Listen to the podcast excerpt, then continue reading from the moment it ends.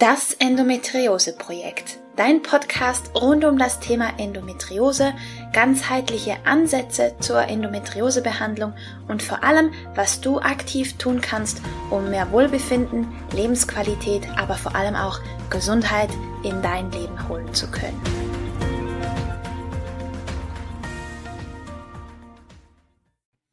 Hallo und herzlich willkommen zu einer weiteren Folge von Das Endometriose Projekt. Ich bin Romina Skalko, ganzheitlicher Endometriose Coach. Ich freue mich sehr, dass du heute eingeschaltet hast, denn auf dich wartet ein weiteres Interview Special und zwar mit den fabelhaften, fabelhaften Frauen von Endometriosis. Das sind Anna, Nadja und Nexi. Und diese drei haben ein richtig cooles Konzept speziell für Endometriose-Betroffene auf die Beine gestellt. Und deswegen ist es meiner Meinung nach absolut wert, dass sie dieses Konzept hier in Form einer Podcast-Folge dir mal genauer vorstellen dürfen. Es sind drei ganz besondere Frauen und Nexi kennst du vielleicht schon von einem vorherigen Interview-Special mit ihr, das ich mit ihr machen durfte. Auf jeden Fall ist es ein zauberhaftes, richtig inspirierendes Gespräch geworden und ich wünsche dir jetzt ganz viel Spaß mit dem Interview-Special mit den drei Frauen von Endometriosis. So, hallo und herzlich willkommen zu einer weiteren Folge von Das Endometriose Projekt. Ich habe ein weiteres Interview-Special für euch und zwar habe ich zum ersten Mal eine richtige Runde hier im Podcast. eine Runde fantastischer Frauen, die sich zusammengetan haben, um etwas Grandioses für die Endometriose-Welt auf die Beine zu stellen. Und da wurde ich natürlich neugierig und musste diese fabelhaften Frauen ins Interview holen. Und zwar ist das End of Endometriosis, das Team von Anna, Nadja und Nexi. Mega schön seid ihr alle da. Wir freuen uns auch so sehr, da zu sein. Danke, danke, danke. Ja, total. Ja. So, so schön. Ihr Lieben, mögt ihr euch mal ganz kurz vorstellen, wer ihr seid und was ihr macht? Gerne, gerne. Dann fange ich mal an. Ähm, ich bin Anna und ich bin, ich nenne mich gerne Ex-Betroffene von Endometriose. Genau, ich habe ähm, das erste ganzheitliche Online-Zentrum für Endometriose gegründet und ich mache in dem Rahmen die psychologische und auch die spirituelle Begleitung und mache natürlich auch so endospezifische Themen, also alle Herausforderungen, die da kommen, begleite ich direkt mit. Genau. Ja. Du sprichst von dir als Ex-Betroffene, also hattest du selber auch Endometriose-Erfahrung? Ja, genau, so möchte ich es ausdrücken. Ich ähm, bin Ex-Betroffene und habe äh, vier Jahre lang gefühlt wirklich äh, die gemischte Tüte mitgenommen. Also ich habe ähm, eine lange Endometriose-Geschichte, auch wenn es zeitlich nicht so lang ist, aber von der Intensität her eben schon recht hoch und ähm, habe daraus eben ein Konzept entwickelt für mich und natürlich jetzt auch für die Frauenwelt da draußen, wie man eben nicht so lange nicht nur leiden muss und irgendwie auf Schmerzfreiheit irgendwie runtergedrückt wird, sondern man viel mehr Lebensfreude und Lebensqualität bekommen kann und neue Wege bekommt und auch eine neue Perspektive fürs Leben. Genau. Mega schön. Oh, ich freue mich so, dass wir jetzt ganz viel Zeit haben, dann näher drauf einzugehen. ähm, aber jetzt würde ich den Ball direkt mal weitergeben an die Nadja. Magst du dich auch kurz vorstellen? Ja, sehr gerne. Ähm, ich bin Nadja, Diätassistentin und Ernährungsberaterin und ähm, habe mit Anna eine Freundschaft gepflegt, als das äh, Ding ins Rollen kam, sage ich mal. Und habe mich so, so gefreut, dass sie mich gefragt hat, ob ich den Ernährungsteil übernehmen möchte, weil das ähm, für mich ganz, ganz viele Dinge zusammenbringt, mit denen ich mich schon beschäftigt habe oder die so meine Steckenpferde waren. Äh, und zwar sind das Intoleranzen zum einen, auch so der sogenannte Reizdarm, der ja immer so eine fragwürdige Diagnose ist. Und eben natürlich auch Frauenthemen, äh, die in der Medizin, also ich habe äh, in mehreren Kliniken gearbeitet, die in der Medizin einfach viel, viel zu kurz kommen. Also sowohl in der Forschung als auch in der Behandlung, ne, als auch wie Medikamente eingestellt sind etc. Und ähm, das Thema ist einfach für mich eine Herzensangelegenheit, da den Frauen nicht nur in ihren, ich sag mal, typischen Frauenleiden, Unterbauchbeschwerden etc. zu helfen, sondern eben auch auf sich zu achten und als Frauen sich da stark zu machen. Und ähm, das geht ja weit über das Thema Ernährung hinaus. Absolut. Aber mega schön, dass, dass du da als Expertin mit dabei bist, weil gerade Reizdarm ist ja auch sowas, was sich oftmals mit Endometriose überschneidet oder ähm, einfach beides gebündelt vorkommt oder man kriegt ja. die eine Diagnose, aber die andere nicht, aber es gibt trotzdem Überschneidungen und ja, das ist, das ist toll, dass, dass du da mit an Bord bist, um da Expertise und Licht ins Dunkel zu bringen. Mega cool. Ja, voll. Aber du bist selber nicht betroffen, gell? Ich bin selbst nicht betroffen, nein. Ja, macht ja nichts. Nichts verpasst. nichts verpasst. Genau, ja, Nexi kennt ihr schon. Von ihr habt ihr ja schon ein bisschen was gehört. Trotzdem, ähm, für alle, die dich noch nicht kennen, Nexi, magst du dich auch noch kurz vorstellen und was du machst in eurem Trio? Ja, ich freue mich auf jeden Fall krass wieder da zu sein. Es ist immer so eine schöne Freude, mit dir zu sein, Rubina. Also genau, für die, die mich noch nicht kennen, ich bin Nexi und ich bin bei uns sozusagen die Pleasure-Fee im Programm. Also ich bin Psychotherapeutin, spezialisiert auf sexuell traumatisierte Frauen. Und so haben Anna und ich uns auch gefunden, weil ich damit natürlich einfach, ja, von, von, von meiner von meiner Energie her und von meiner Arbeit her einfach total gut da reingepasst habe zu uns und einfach Sexualität und Sinnlichkeit so eine wichtige Säule einfach auch bei Endometriose ist. Und genau, das ist einfach so seit Jahren jetzt so mein Steckenpferd, wo ich einfach immer tiefer reingegangen bin und jetzt mittlerweile mich auch noch Lustcoach nenne, weil es einfach ja, so ein wunderschönes, sexy Thema ist, mit Frauen in ihre Sinnlichkeit und Weiblichkeit und Lust hinabzutauchen, nenne ich das jetzt mal. Also ich glaube, wir sind uns einig, dass sich Nexi die schönste Berufung ausgesucht hat und Bezeichnung, oder? nee, hast du genau richtig gemacht. Finde ich toll. Ähm, mögt ihr erzählen, eben ein bisschen, wie es dazu kam? Anna, du bist ja schon ein bisschen drauf eingegangen, aber vielleicht noch ein bisschen näher, eben wie ihr euch gefunden habt und was ist eure Mission? Wo wollt ihr hin? Und ja, was ja, habt ihr vor? total gerne. Ähm, also ich, wie viele Endometriose-Frauen ist es natürlich ein sehr umfangreiches Thema ähm, auch an Unterkategorien, so nenne ich es mittlerweile, die Endometriose eben hervorbringt. Ja, genau. Also wie ich gerade schon angedeutet habe, ist Endometriose ja einfach ein umfangreiches Thema für die Frauen, wenn man äh, in Social Media guckt, in die Selbsthilfegruppen schaut. Man sieht immer wieder dieselben Themen und natürlich habe ich diese Themen auch in meiner eigenen Endometriose-Geschichte mitgenommen. Ich habe auch angefangen mit einer OP und bin rausgegangen und hatte diesen OP-Bericht in der Hand und war völlig überfordert damit, habe diese ganzen Fremdwörter gelesen und hatte im Prinzip auch nur dieses Gefühl von, funktioniere ich überhaupt noch? Und habe mich mhm. ganz lange in dieser Geschichte auch erstmal nur auf unterbewusst dieses Thema also fokussiert. Das war für mich überhaupt kein Blickwinkel von, was gibt es da noch, was kann da noch kommen und was hängt überhaupt daran. Also diese Körperfixierung, die ich nach der OP wie viele andere hatte, hat mich so lange begleitet, dass mich das natürlich auch ähm, psychisch sehr mitgenommen hat. Und so kamen dann diese ganzen Unterkategorien an Themen eben zum Vorschein. Und für mich war es war ich irgendwann an dem Punkt, dass ich dachte, A, möchte ich so nicht mehr leben und B, kann ich auch so nicht mehr leben. Ähm, und war wirklich auch an einem Punkt von einem Burnout und dachte, wenn ich jetzt noch fünf Jahre so weitermache, dann kann ich mich begraben. Und da kam so der Funke für mich, dass ich dachte, es muss irgendwas anders laufen und habe natürlich auch, wie viele, erstmal mit dem Körper angefangen, mich zu beschäftigen, habe mir medizinische Fachbegriffe angelesen und habe irgendwie versucht, dagegen zu kämpfen und dagegen anzugehen und habe dann gemerkt, okay, es ist nicht nur der Körper alleine, der Hilfe braucht, sondern es ist einfach allumfassend. Und was kann ich für mich tun, um da nicht nur rauszukommen und eben nicht stecken zu bleiben bei Schmerzfreiheit als oberstes Ziel, sondern an Lebensqualität und auch Lebensfreude, die ich ja so gerne wieder zurückhaben wollte und habe dann gemerkt, okay, es braucht viel, viel mehr. Und als ich dann entdeckt habe, wie viele Themen darunter liegen, habe ich gemerkt, okay, ich glaube, ich kann das alles gar nicht alleine stemmen, wenn ich rausgehen will und anderen Frauen helfen will.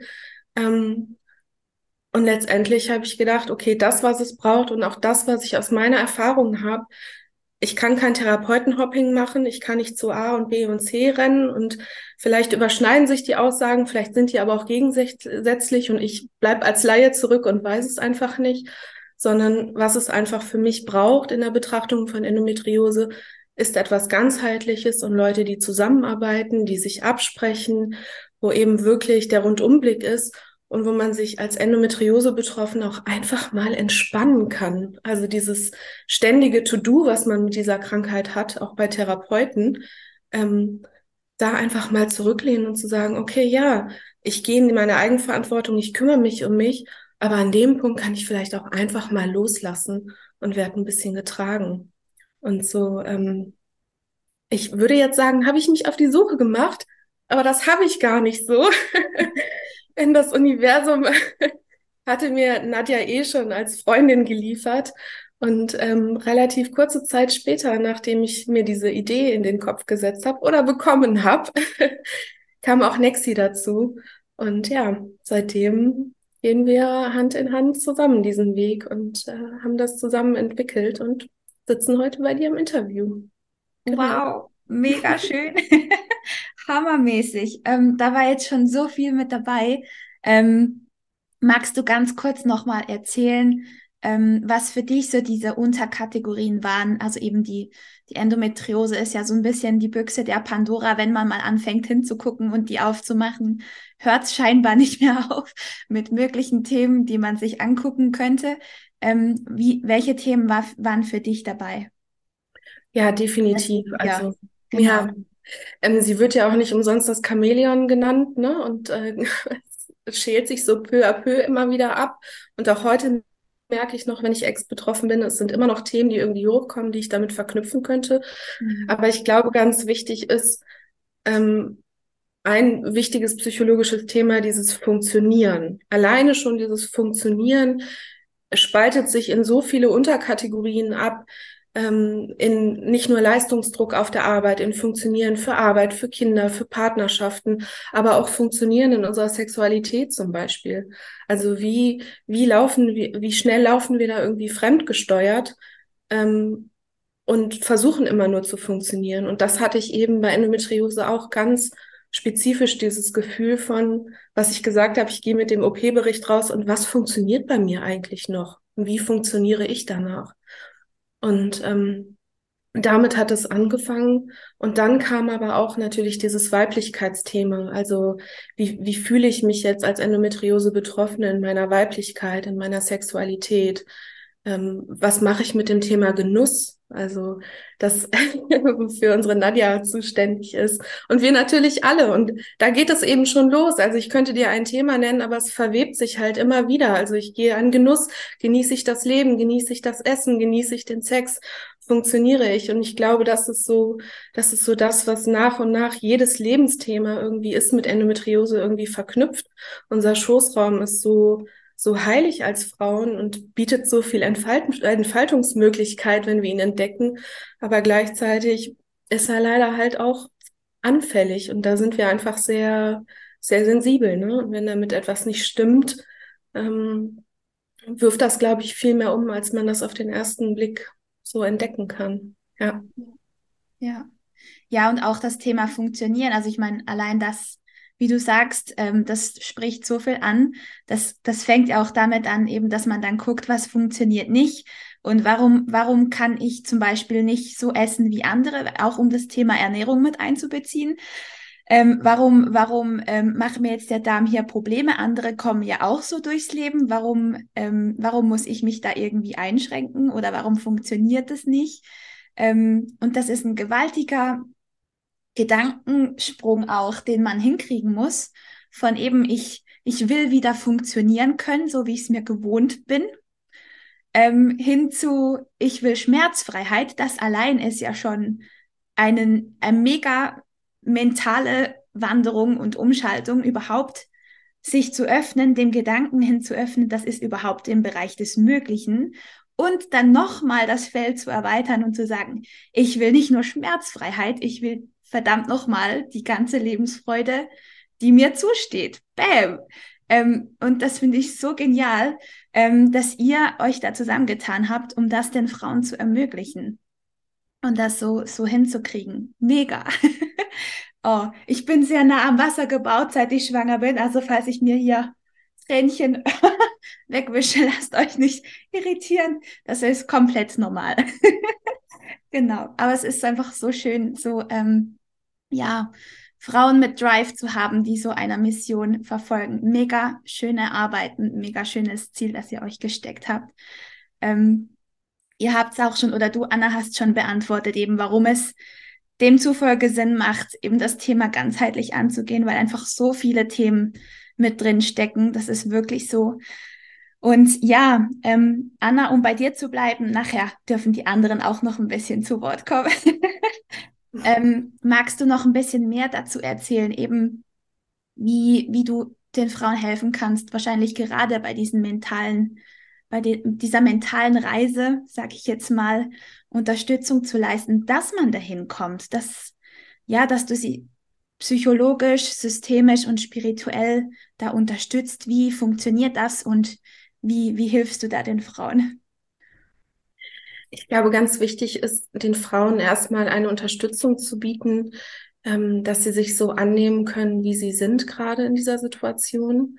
Dass egal mit welcher Geschichte sie gerade zu mir kommen, dass sie da einen wirklich wertungsfreien Raum haben in, in den Sessions, die ich mit ihnen mache und generell finde ich, ähm, dass Spiritualität und Psychologie einfach eine super Ergänzung sind.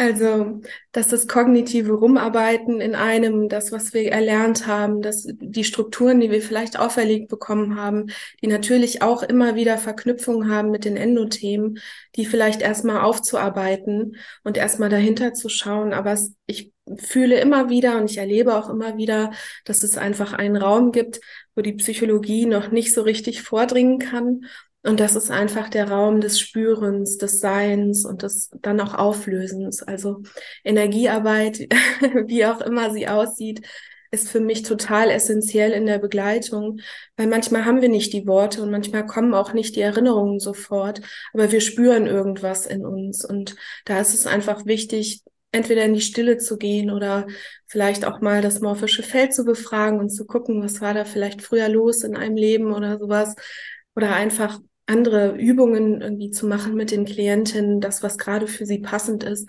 um wirklich nur Dinge gehen zu lassen und auch versuche nicht mehr darüber nachzudenken, sondern einfach loszulassen in dem Moment und dann vielleicht auch voranzukommen und dann wieder psychologisch anzusetzen und sagen, hör mal, wie ist es dir ergangen nach der letzten Stunde und dann kommen wieder neue Themen. Also es ist halt einfach ein, ein peu à peu, aber ich empfinde das als eine unheimliche Bereicherung, wenn man einfach beide Tools zur Verfügung hat. Ja, mega cool.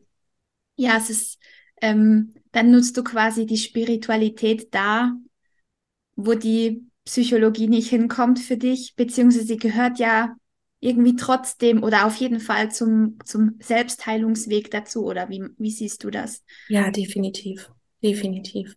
Also ich ähm, habe in dem Zuge ja auch gemerkt, wie viele Unterkategorien kommen. Das habe ich ja eben schon gesagt. Und da ist es eben für mich, die Spiritualität ist, äh, und die wird ja unterschiedlich gelebt. Ne? Also auch da gibt es keinen kongruenten Weg, genauso wie bei der Psychologie, dass eben da total individuell auf die Frau eben eingegangen werden kann und da, da wir in die Ecken gucken können.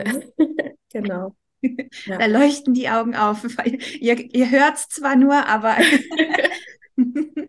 ähm, es scheint so, als machst du das gerne, in die Ecken zu gucken. Ja, total, weil es einfach total öffnend ist für, für Menschen, sage ich jetzt mal allgemein, nicht nur für Frauen, aber für Menschen, die sich darauf einlassen können, ähm, kann das wirklich ein Türöffner sein, ja, genau. Ja. Hast du auch die Erfahrung gemacht, dass es so ein bisschen ein Weg ist, sich selber wirklich und wahrhaftig kennenzulernen? Definitiv. Aus meiner eigenen Geschichte äh, kann ich das sehr abnicken, ja. ähm, und ich sehe das auch immer wieder bei Menschen und vor allen Dingen auch bei Frauen, weil das ein unglaublich wichtiger Zugang ist äh, zur Weiblichkeit auch. Da wird Nexi sicherlich noch ein bisschen was zu sagen. genau, da will ich jetzt gar nicht so viel vorwegnehmen, aber ja, also das ist unser Schoßraum ist auch immer mit dem Spirituellen, mit dem Göttlichen verbunden. Ne? Also nenn es, wie du es willst, aber es ist einfach untrennbar. Und wenn man diesen Weg halt miteinander beschreitet und das darf sehr zart und das darf sehr vorsichtig sein. Ähm, ja, es ist ein unglaublich schöner Weg auch zu einem selbst. Ja. Mit sehr viel Liebe. Mhm. Anna, ich danke dir. Jetzt würde ich gerne ähm, Nadja ein bisschen näher befragen. Nadja, du sprichst ja von dir selber als Bauchdetektivin, mhm. was ich mega cool finde. Ähm, und unterstützt die Frauen mit gezielter Ernährungsberatung. Magst du auch mal ein bisschen mehr von dir und deiner Arbeit erzählen? Ja, sehr gerne. Also Bauchdetektivin, ähm, der Begriff kam so zu mir, als äh, wir so in der Gründungsphase waren. Denn ich sag mal, was, was mich als Ernährungstherapeutin schon immer sehr ausgemacht hat, war, dass ich immer in die Tiefe wollte, also immer gucken wollte, wo kommt das denn her und was, wie kann das denn sein und steckt da nicht noch was dahinter? Und ähm, ich habe es ja vorhin schon angedeutet, Thema Reizdarm, das ist so eine Diagnose, wo ich dann nicht sage, alles klar, den therapieren wir, sondern wo ich sage, hm, wurde denn schon das, das, das und das abgecheckt? Vielleicht könnte man da mal noch einen Test machen. Wir machen mal ein Protokoll und gucken, ob irgendwas vielleicht ganz offensichtlich ist. Also ich habe einfach so Lust hinzuschauen, äh, wo kommt's her und was kann man dann tun? Und dieses, dieses feingliedrige Tüfteln, Basteln und Suchen, das ist so genau mein Ding. Ähm, und ich glaube, dass das ja bei Endometriose etwas ist. Ähm, wir hatten es ja gerade schon, ne? wie die Zwiebelschichten sich so, ich habe das immer so als Bild, die Zwiebelschichten, die sich abhellen und man geht noch eine Schicht tiefer und dann kommt noch was zutage. Und so ist das tatsächlich im Ernährungsbereich auch. Na, ich habe, also ich sag mal ganz grob, ich habe Magen-Darm-Beschwerden. Nächster Schritt, okay, ich habe vielleicht eine Laktoseintoleranz, aber wenn ich es weglasse, ist immer noch irgendwie, es fühlt sich nicht gut an. Nächster Schritt, ich schaue noch mal tiefer, ah, okay, Histamin spielt auch eine Rolle. Nächster Schritt, spielt es denn den ganzen Monat eine Rolle oder vielleicht auch nur so in der PMS-Phase und während der Periode oder gibt es bestimmte Stressphasen, wo Histamin noch eine Rolle spielt? Also man kann auch hier die Zwiebel einfach wirklich in ganz, ganz vielen Schichten abhellen und das ist der Teil, der mir so richtig Spaß macht. Also da blühe ich erst so richtig auf. Mhm. Und ich meine, die andere Sache ist natürlich, ähm, dass die Endometriose eine entzündungshemmende Ernährung erfordert. Das ist äh, mit meinem Ausbildungshintergrund was, was für mich total selbstverständlich und also was ich einfach dann damit verwebe, also was selbstverständlich dann damit reinkommt. Und ich habe schon immer in meinen Arbeitsstellen, wo ich so war, das schon erwähnt, ich war in mehreren Kliniken zuletzt, ähm, habe ich in der Sprechstunde oder in der Ambulanzsprechstunde ähm, die Patienten mit Intoleranzen betreut, weil ich diejenige war im Team, die gesagt hat, ich hätte gern diese Tüftelleute, wo man nochmal so ein bisschen hier guckt und da guckt, drei Diagnosen zusammen, super Sache mache ich. Ähm, und alle waren total froh, dass ich das gemacht habe und ich bin da drin erst so richtig aufgegangen, ja. Ähm, und äh, mir war das einfach eine ganze Zeit, also ich hatte auch da schon Patientinnen mit Endometriose, mit denen ich zusammen getüftelt habe. Und für mich war das ganz selbstverständlich, ohne dass ich über das Krankheitsbild viel wusste, sage ich mal. Und als äh, ich Anna dann kennengelernt habe und wir später da so beruflich ähm, miteinander eingestiegen sind, habe ich so gedacht, oh mein Gott, das ist genau mein Ding.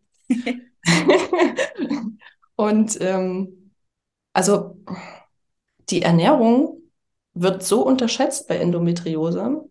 Ähm, also das ich habe das ja schon gesagt, ne? ich hatte Patientinnen mit Endometriose, aber die sind gar nicht wegen der Endometriose zu mir gekommen, sondern wegen einer Intoleranz oder einem Reizdarm. Und also die Diagnose Endometriose war immer so, ein, so eine Begleiterscheinung für mich bis dahin in der Praxis. Ähm, und jetzt mit der tiefen Beschäftigung damit merke ich, die ganzen Begleitdiagnosen, klar, die sind auch da, aber schauen wir doch mal auf die Endometriose. Also die Seele legt sich ja einfach auch so unglaublich auf den Darm. Und wenn wir es uns anatomisch anschauen, ist der Schoßraum und der Darm, die sind einfach direkt nebeneinander. Natürlich beeinflussen die sich. Also das für, für mich sind da noch mal so ganz viele Dinge zusammengekommen und äh, haben sich so viele Sachen einfach so eben wie so ein Netz so zusammengewoben. Ähm, und es ist ein bisschen, als hätte die Endometriose mich beruflich gerufen. Ich sage es jetzt mal so. Ein, schon ein bisschen meine Berufung, das kann ich schon so sagen. Ja. ja.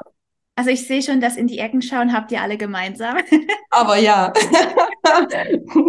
ähm, das, das, das habt ihr definitiv alle zusammen im Kästchen. Das ist der Wahnsinn. Und ähm, ich kann das also wirklich auch nur bestätigen, weil bei mir hat ja der ganze Endometrioseweg auch mit der Ernährung angefangen. Und ich war aber auch, ich habe mich auch mit Ernährung beschäftigt, nicht wegen Endometriose, weil ich das nicht auf dem Schirm hatte, dass es da einen Zusammenhang geben könnte.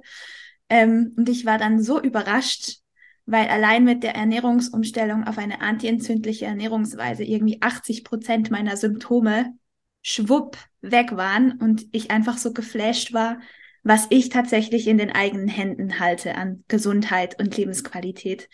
Und so hat, also so hat mein Weg auch mit Ernährung begonnen. Von daher weiß ich, wie unfassbar wichtig und grundlegend das Ernährungsthema ist. Und mhm. auch beim, beim Reizdarm, das ist ja einfach so, dass ja, das ungeliebte Stiefkind in der Schulmedizin. weil, weil es einfach, wenn man nicht weiß, woran es liegt, ist es einfach Reizdarm. So, also so fühlt sich's für mich an. Wenn man keine andere Erklärung hat, dann ist es einfach Reizdarm, wenn da irgendwie chronisch was los ist im Darm und man nicht, nicht genauer hinkommt. Ja. Mega cool, dass du da wirklich als Detektivin und also der, der Begriff passt ja, der ist für dich gemacht scheinbar. Ja. Hammermäßig. ähm, ja, das ist mega, mega wichtig. Und was, was schaust du noch für, für Themen an, jetzt nebst der antientzündlichen Ernährung? Eben du gehst auf, auf Abklärung, auf Ursachenforschung, so wie es klingt, einfach was da im Darm los ist. Magst du noch ein bisschen genauer erzählen, was du alles mit den Frauen anschaust? Also, ich sag mal, jede Frau bringt ja da auch schon eine Vorgeschichte mit. Also, die wenigsten Frauen mit Endometriose haben jetzt noch keinen Gastroenterologen gesehen, sage ich mal vorsichtig, ja. Ähm, also, ich schaue natürlich, was ist einfach an Diagnosen schon da und was ist noch nicht gemacht worden. Das ist für mich immer sehr wichtig. Ne? Also, ich habe es häufig erlebt, dass Leute zu mir kommen und sagen, das und das und das ähm, wurde bei mir getestet und das war positiv, das war negativ. Und ich frage dann immer, wurde auch das getestet, das getestet? Also ich mache mal ein Beispiel. Bei, ähm, bei Reizdarmen können ja unglaublich viele Intoleranzen dahinter stecken. Ähm, ich sag mal so, die, die Haupt drei sind ja Laktose, äh, Fructose und vielleicht noch Xylit. Das haben einige noch mit auf dem Schirm, dass das da so, also oder Sorbit auch, also je nachdem. Äh, das haben einige Praxen oder viele Praxen noch auf dem Schirm, dass das mit getestet wird. Und dann ähm, beim Histamin ist es schon wesentlich schwieriger, weil die Tests einfach nicht sehr eindeutig sind, weil der, der Histaminspiegel im Tagesverlauf so schwankt und das Enzym, was das Histamin abbaut, im Tagesverlauf so stark schwankt, dass man das nicht so ganz klar diagnostizieren kann. Und tatsächlich ist da die Diagnosevariante, dass man eine Art Beschwerdeprotokoll schreibt, also sprich aufschreibt mit Uhrzeit, was esse ich, was trinke ich und mit Uhrzeit, ähm, was habe ich für Beschwerden? Und da reden wir also wirklich von allen Beschwerden, von Aufstoßen, über Drücken, über Unwohlgefühl, bis hin natürlich zu Blähungen, wie ist der Stuhlgang und tatsächlich auch alles mit Uhrzeit. Das ist schon ein krasses Hinschauen auch. Also ähm, für viele ist das schon der Moment, wo sie selber spüren, ah, okay, das könnte was miteinander zu tun haben, wenn man es dann mal so schwarz auf weiß sich gegenüber sieht. Und Tatsächlich gibt es aber da eben Zusammenhänge, die können 48 Stunden auseinander liegen und ich habe das eben auf dem Schirm und blätter dann mal so zwei Tage hin und zurück und sage, das könnte aber auch das hier gewesen sein. Und beim Histamin gilt es einfach, das auszuprobieren und das ist halt unglaublich schwierig, weil die, also ich sag mal, für eine Testphase, die wirklich histaminarme Ernährung, also histaminfrei geht nicht, ne? Ähm, histaminarm ist eine sehr starke Einschränkung ähm, das möchte ich jetzt auch Frauen nicht ewig lange zumuten im Sinne von, ne, dass sie da jetzt drei Wochen Histaminarm essen, sondern da muss man da schon auch ein bisschen zügig auf den Punkt kommen. Und aus dem Histaminarm heraus essen, dann langsam Lebensmittel wieder einführen. Und wie das eben häufig so ist, wenn die Sachen weggelassen werden und wieder dazukommen, ist die, die Reaktion plötzlich ganz klar und ganz eindeutig. Und also ich sag mal, da das könnte ich jetzt noch Stunden drüber erzählen. Also diese Beschwerdeprotokollgeschichte, die, die bietet einfach unglaublich viel Möglichkeit, genau hinzuschauen. Und naja, was für mich und an der Stelle verweben wir uns wieder alle so schön, was für mich natürlich auch ein Riesenthema ist, ist das Thema, also wie ich vorhin schon gesagt habe, die Seele legt sich auf den Darm. Also habe ich Stress? Das ist ja, also habe ich auch, also Stress, der den, wo Frauen ja oft so das Gefühl haben, das dürfte mich jetzt eigentlich gar nicht stressen. Andere kommen ja auch gut damit zurecht, ja. Mm, und du hast es ja vorhin auch schon mit der Ernährung angedeutet, wieso eigentlich ich und andere essen das und da passiert nichts.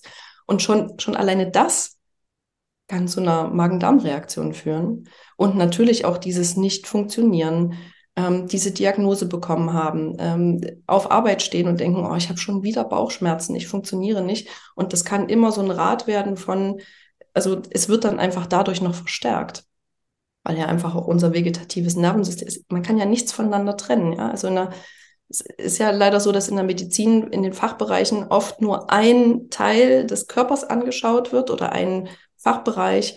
Und wenn es dann übergreifend wird, also im Sinne von, ähm, ich habe Herzrhythmusstörungen, der Kardiologe findet nichts, es könnte halt auch vom Magen kommen.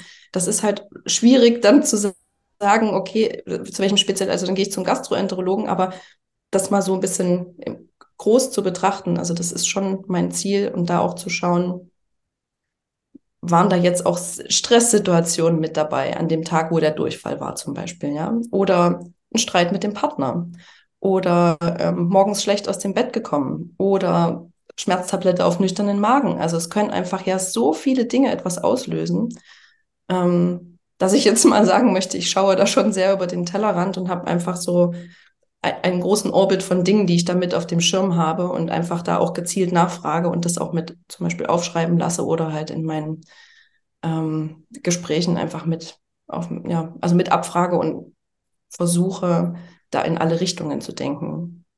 Und um nochmal unsere Ver Vernetzung miteinander äh, klarzustellen, also ich äh, finde einfach so unglaublich schön, dass wir dann auch also insofern die Frauen das erlauben, das ist ja auch eine Datenschutzfrage, da muss man dann sicherlich ne, was unterschreiben.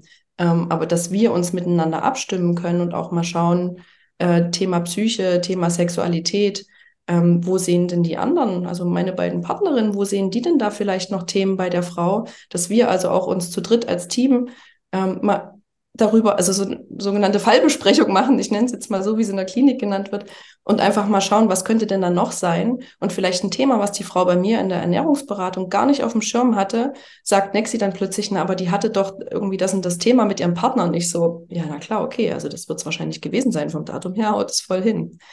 Ähm, Genau, also das ja, beantwortet das deine Frage, oder? Ja, absolut. Also ich meine, wir haben es ja auch im allgemeinen Sprachgebrauch, dass uns etwas auf den Magen schlägt oder ja. so. Ähm, also das kommt, wenn man sich das einfach mal bewusst macht, merkt man dann allein schon deswegen, wie, wie krass die Verbindung da, da auch ist zwischen ja, unserem Leben, unserem Wohlbefinden, unserem glücklich sein oder nicht glücklich sein, unseren Emotionen und dem Darm. Ich eben, ich komme auch aus dem Ernährungsbereich ursprünglich, deswegen versuche ich mich da auch ein bisschen kurz zu halten. Ich könnte da Tagen und Woche drüber sprechen. Aber ich danke dir wirklich, das war ein sehr spannender Einblick und ich glaube, wenn jemand wirklich auf Ursachenforschung gehen möchte, ist er mit dir wirklich ähm, sehr gesegnet. Toll, dass du das so angehst. Vielen Dank für den Einblick. Ja, und jetzt möchte ich natürlich auch noch Nexi ein bisschen zu Wort kommen lassen. Yay! ähm, magst du erzählen, warum es bei Endometriose insbesondere wichtig ist, auf Weiblichkeit und Lust zu schauen und sich mit diesen Themen auseinanderzusetzen? So gern. Ich bin jetzt mal ehrlich mit unseren wundervollen Zuhörerinnen.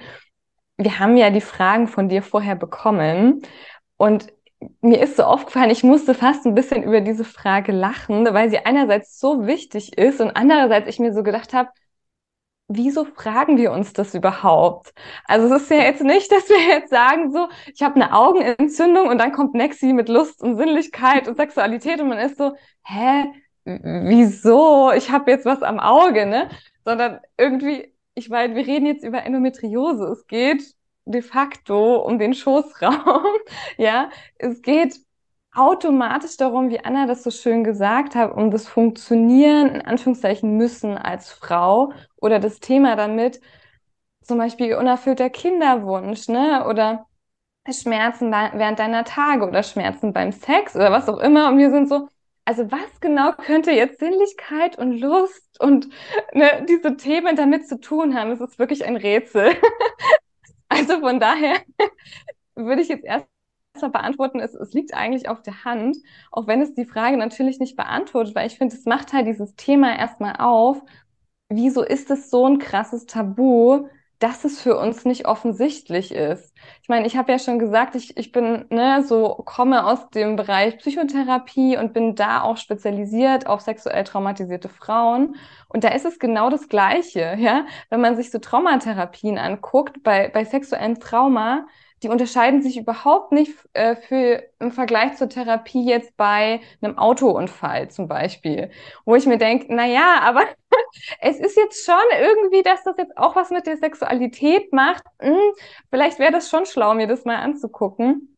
Und das ist aber einfach noch nicht mit dabei. Ne? Und das ist halt was, da bin ich einfach immer so dankbar, weil ich da einfach so krass für dieses Thema brenne. Ich meine, für die Zuhörerinnen, die schon mal mein früheres Interview bei dir gehört haben, ne?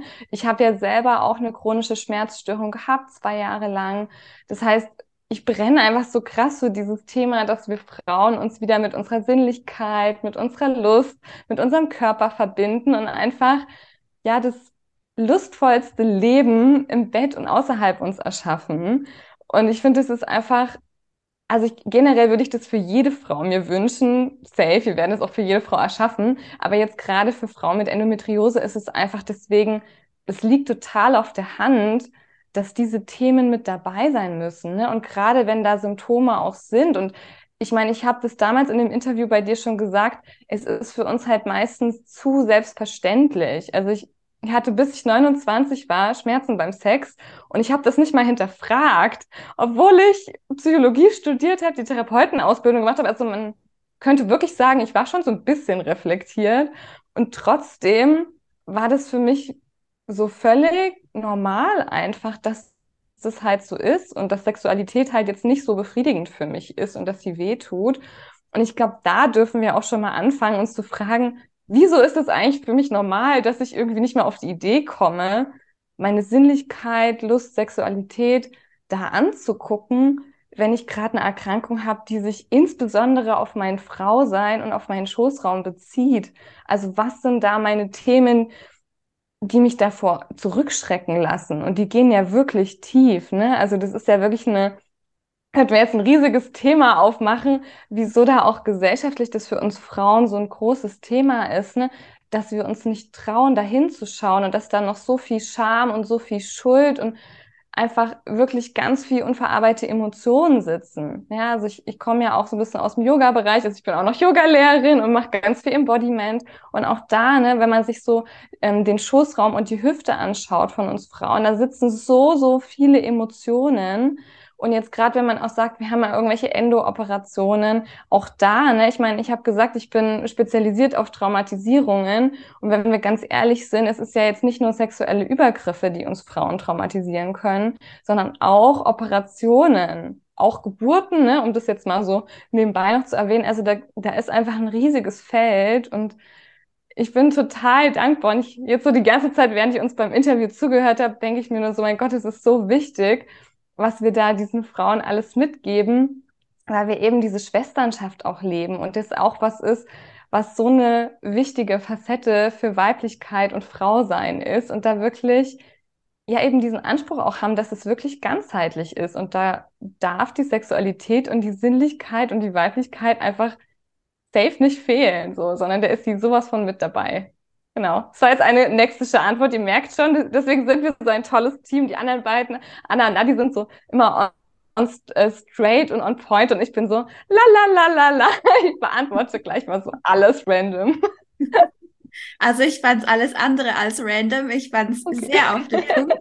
ähm, und ich muss tatsächlich auch sagen, also wenn ich jetzt auf meinen Weg zurückblicke, war das Weiblichkeits- und Schoß-Thema tatsächlich das letzte was ich angegangen bin, obwohl es eigentlich, wie du sagst, das Offensichtlichste hätte sein müssen.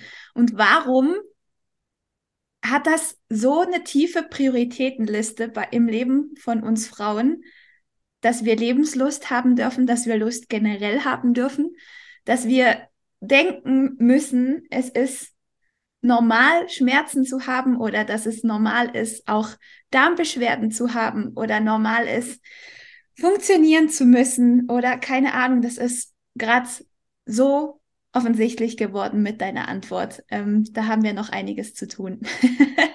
Aber ja, ja. es beantwortet die Frage sehr wohl, warum es so wichtig ist, hinzuschauen bei diesen Themen. Aber es müsste eigentlich wirklich an erste Stelle kommen. Theoretisch müsste das das erste sein, was wir anschauen, weil es ja lokal die Antwort wäre da tut's weh, da müsste ich eigentlich hingucken. So.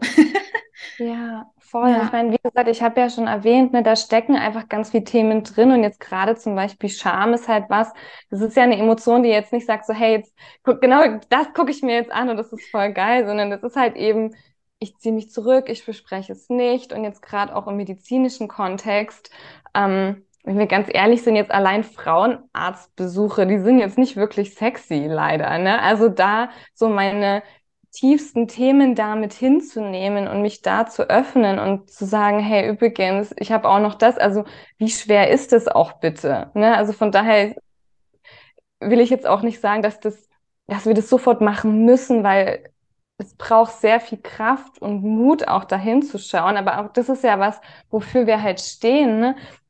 Dass wir ja auch einen, einen sicheren Raum erschaffen wollen, wo sich das einfach wirklich beschützt genug anfühlt, dass wir uns auch diesen Themen stellen können. Und ich weiß es von mir und meiner Geschichte auch.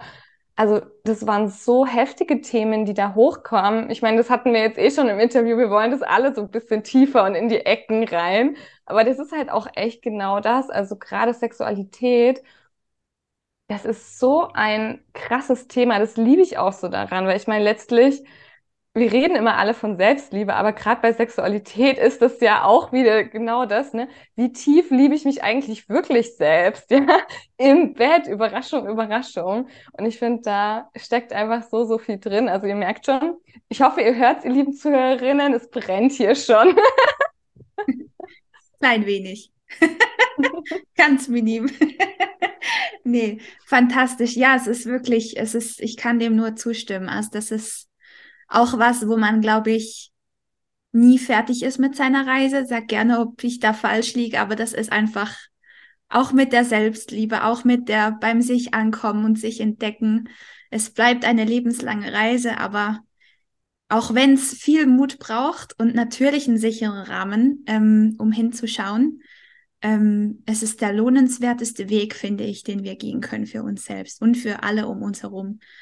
Und ich finde es so schön, dass ihr diesen, diesen Raum bietet, weil eben ich kann mir jetzt nicht vorstellen, dass ich sinnvoll an diese Themen hätte herangehen können, so auf dem klassischen Weg, den ich gegangen bin. Also ich habe es ja probiert.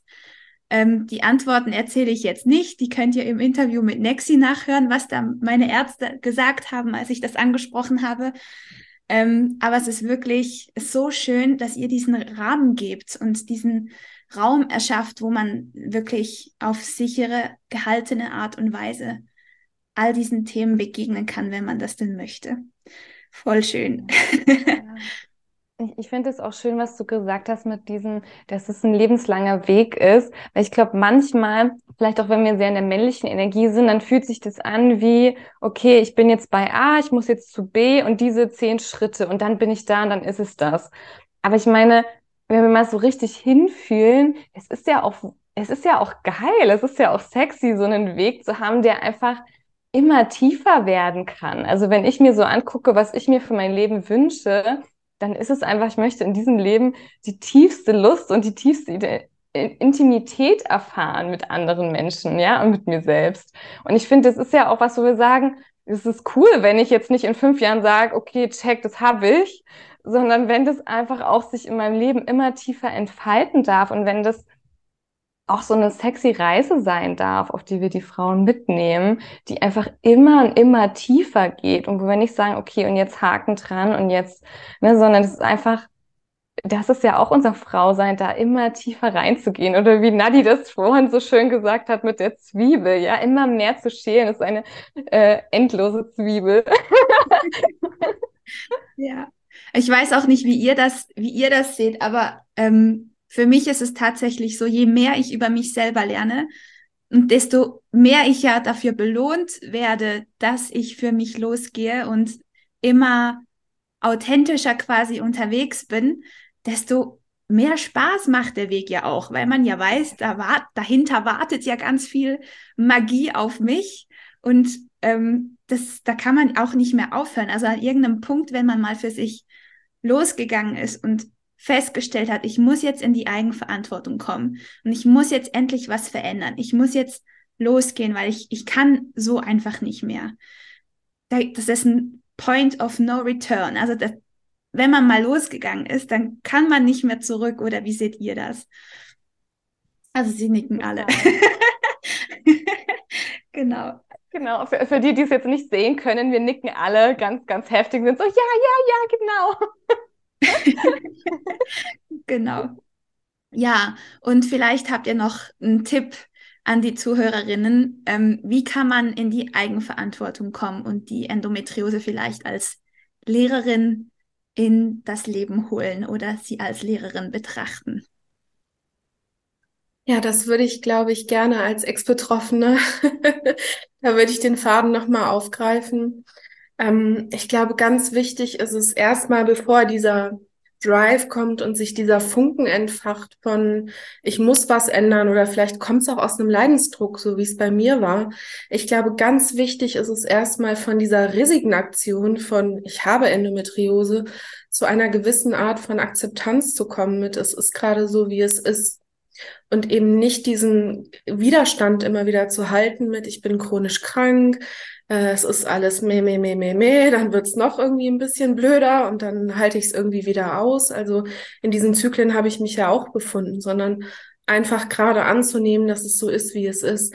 Und wenn man, glaube ich, aus dieser kan aus diesem Kampfmodus so ein bisschen raus ist, weil ich muss die Endometriose bekämpfen, das ist schon der erste Schritt für mich, zu sagen, okay, ich akzeptiere das gerade so. Und da öffnet sich für mich schon so ein bisschen das Blickfeld von, okay, was geht jetzt noch? Und wie du vorhin ja auch schon so passend gesagt hast, Romina, erstmal dieser Schritt zu, okay, man ist jetzt schmerzfrei oder man ist ein bisschen symptomfreier irgendwie, zu, okay, da kommt der nächste Grad zu, was will ich eigentlich vom Leben? Und ich glaube, dass es eben da ein Weg ist, zu sagen, ich akzeptiere es und danach zu sagen, okay, aber ich habe auch das schönste Leben verdient, also was will ich eigentlich davon? Und in diesem Prozess, und ich benutze immer so gern das Bild der Wendeltreppe, die ganzen Thematiken oder auch die Zwiebel, ne, die uns da begegnet, sich da zu schälen und einfach weiterzugehen und wirklich zu sagen, ich lasse mich drauf ein und es ist wirklich ein Point of No Return, aber ich mache das jetzt und der einzige Weg daraus ist nun mal einfach dadurch. Und ich gucke es mir an. Und da eben dann immer mehr auch liebend mit sich umzugehen. Und das Thema Selbstliebe, was Nixie im Bett angesprochen hat, gilt natürlich fürs ganze Leben und auch sich selber anzunehmen unter diesem Diagnosestempel, unter den ganzen Thematiken, die da schlummern.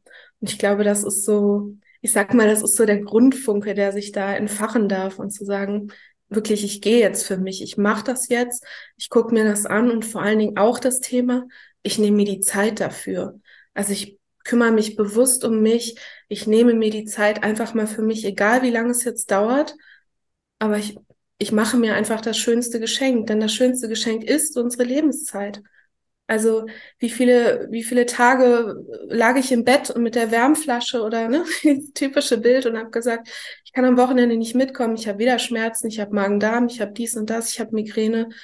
Und wie viele Tage wollen wir noch damit verbringen? Also das ist für mich heute unvorstellbar, aber vor vier Jahren war das mein Alltag und da einfach zu sagen, ähm, symbolisch auch gesehen, ich steige jetzt von der Couch runter und ich gehe jetzt los für mich. Also, das ist es.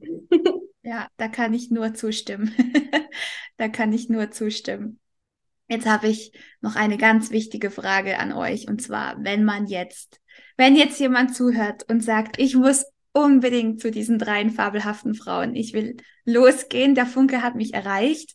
Wie funktioniert das? Also wenn sich jetzt eine Frau bei euch meldet, wie, ja, wie funktioniert die Zusammenarbeit? Erklärt mir das doch mal. ähm, also grundsätzlich findet man uns auf unserer Homepage endofmetriosis.net und auch bei Instagram, ähm, auch unter Endometriosis. Bei Instagram ist es mit dem Schreiben immer ein bisschen schwierig. Auf unserer Homepage kann man uns einfach direkt kontaktieren. Ähm, und ich sag mal, grundsätzlich, wer erstmal ein bisschen reinschnuppern möchte, uns noch ein bisschen besser kennenlernen möchte, wir haben ein Workbook, mit dem man erstmal arbeiten kann oder ein Videobundle, wo man erstmal ein bisschen selbst lernen kann. Also, ne, dass das erstmal so ein, ein äh, sanfter Einstieg ist. Aber, also wir hatten es ja gerade mit dem, ich gehe jetzt los. Also wenn man wirklich mit uns arbeiten möchte, gibt es auch da einen Button für buch dir ein kostenloses Kennenlerngespräch mit uns und dann läuft das jetzt quasi so wie mit dir gerade, Romina, dass wir zu viert einen Zoom-Call haben und einfach mal schauen, wo steht die Frau gerade, wo kommt sie her, wo will sie hin und was können wir für sie tun. Und das wäre dann für eine individuelle Begleitung, in der wir dann alle drei mit Individualcoaching äh, die Frau begleiten und halten und da machen wir dann einen individuellen Kostenvoranschlag beziehungsweise ein Angebot im Sinne von, wir wollen dich begleiten, so und so lange können wir uns vorstellen bei deiner aktuellen Situation, der Ernährungsteil soll so viel Raum einnehmen, Spiritualität, Psychologie, so und so viel Raum, also auch total individuell angepasst, je nachdem, wo die Frau gerade steht. Ich habe es schon auch erlebt, dass Frauen mit der Ernährung gar nicht so ein Riesenthema haben und dann mache ich da ja jetzt nicht so ein Riesenbohai, sondern sage, okay, wir, wir optimieren jetzt deine Ernährung und schauen mal, wo du stehst, aber grundsätzlich haben dann natürlich Anna und Nexi einfach den, den größeren Raum. Super cool. Ja, dann ist das ja geklärt. Dann habe ich, wie für alle Interviewgäste, Nexi kennt die schon, noch Abschlussfragen, wenn ihr mögt. Und zwar wäre eine Frage davon, was inspiriert euch? Ich glaube, das beantworte ich jetzt gleich mal, weil ich bin jetzt gerade schon so flammend, weil ich einfach, also ich hoffe, dass es einfach jeder gerade so geht, die einfach nur dieses Interview hört, aber das, also ich sitze hier und ich habe so eine Gänsehaut und so ein Kribbeln und ich finde einfach, ich meine, wir nennen das bei uns auf der Homepage auch die Magie der drei und jetzt gerade ist es die Magie der vier, also es ist einfach so eine krasse Energie, die entsteht, wenn, wenn Frauen zusammenkommen, in ihrer Kraft, in ihrer Lust, in ihrer Passion und über das reden, was sie wirklich verändern wollen auf, auf dieser, auf dieser Welt. Und ich glaube, da haben wir einfach so eine krasse Vision und Mission. Und also ich spüre das jetzt, wo ich gerade denke, boah, das inspiriert mich. Einfach nur hier zu sitzen und zu merken, wir haben uns so befreit, dass wir jetzt hier sitzen können und das machen können und sagen können, das wollen wir. Das wollen wir für uns und das wollen wir für diese ganzen wundervollen Frauen, die vielleicht noch irgendwo anders auf der Wendeltreppe stehen. Aber da wollen wir jetzt einfach alle hin und die Aussicht wird verdammt geil. Yes, baby. Coole Sache. Sehr schön. Also falls ihr anderen zwei auch noch was ergänzen wollt, dürft ihr gerne noch mit rein. Und ähm, ansonsten, ja, Nadja. Ja, ich möchte noch was ergänzen, weil, also ich haken an alles, was Nexi gesagt hat, keine Frage. Und was mich aber auch sehr, sehr inspiriert, ist einfach in der Medizin als Frau noch mehr gesehen zu werden und da voranzugehen und zu sagen, ey, die Therapie, die ich hier bekommen habe, das das ist überhaupt nicht das, was mir geholfen hat im Leben. Äh, mir geht's immer noch scheiße und ich will da jetzt raus und auch so schon, ne, auch so mit diesem Losgehen, da darf auch schon ein kleiner Funke Wut da sein und ein ich akzeptiere das so nicht, wie es ist. Ich möchte es anders haben. Und für mich ist einfach auch super wichtig, dass wir ein Zeichen setzen dafür, dass wir als Frauen in diesem Netzwerk, in dem wir arbeiten, wir haben ja auch noch medizinisch ähm, äh, ein, ein Netzwerk von aktuell Heilpraktikerinnen, die uns unterstützen und die Frauen auch mit begleiten. Ähm, und dieses Netzwerk, dieses wir als Frauen gehen da raus und wir tragen uns gegenseitig und sind in Schwesternschaft und treten dafür auch eben ein, dass die Frau in der Medizin und in der Therapie mehr gesehen wird und individuell begleitet wird und nicht äh, die Standardtherapie bekommt und Hormonen Pi mal Daumen auf Körpergewicht eingestellt, sondern eben genau das, was du gerade brauchst. Das wollen wir. Unbedingt, absolut. Unbedingt. Anna, magst du auch noch oder ist okay?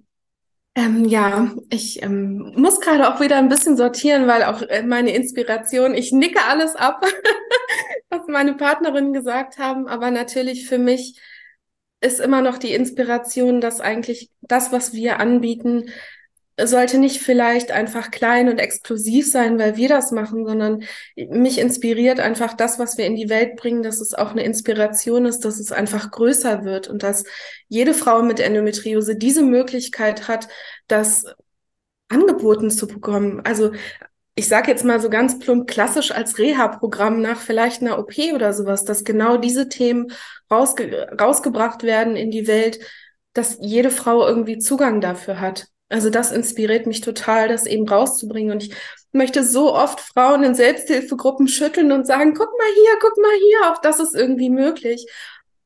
Und das, dafür brenne ich total, das eben noch, noch lauter rauszubringen mit dem Megafon.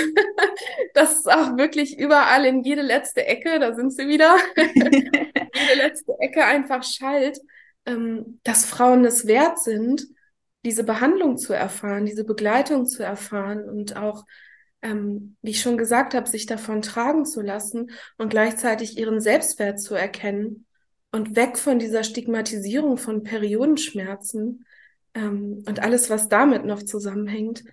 Ja, Also das inspiriert mich, das einfach laut zu machen für alle Frauen da draußen. Ja, ich glaube, wir dürfen definitiv neue Standards für uns setzen. Und äh, da macht ihr einfach einen großartigen ähm, Vorlauf. Ich finde das wirklich hammermäßig. Und die letzte Frage ist noch, wofür seid ihr gerade dankbar? oh, wenn sich Bild, wenn man Bilder vertonen könnte. oh. Schießt gerne rein, wer immer möchte. Ich bin gerade unheimlich dankbar für dieses Interview, was du mit uns machst, weil das für uns nochmal oder für mich jetzt einfach reflektiert, ähm, dass wir nicht alleine sind auf diesem Weg, sondern auch, dass die Endo-Community äh, da wächst und auch zusammenwächst, was auch wieder das Bild der Sisterhood macht. Das macht mich sehr demütig in dem allerschönsten Sinne. Ähm, das, was Nadja gesagt hat, dass es eben größer wächst in, in Netzwerken, ähm, dass das hier gerade so stark zu spüren ist.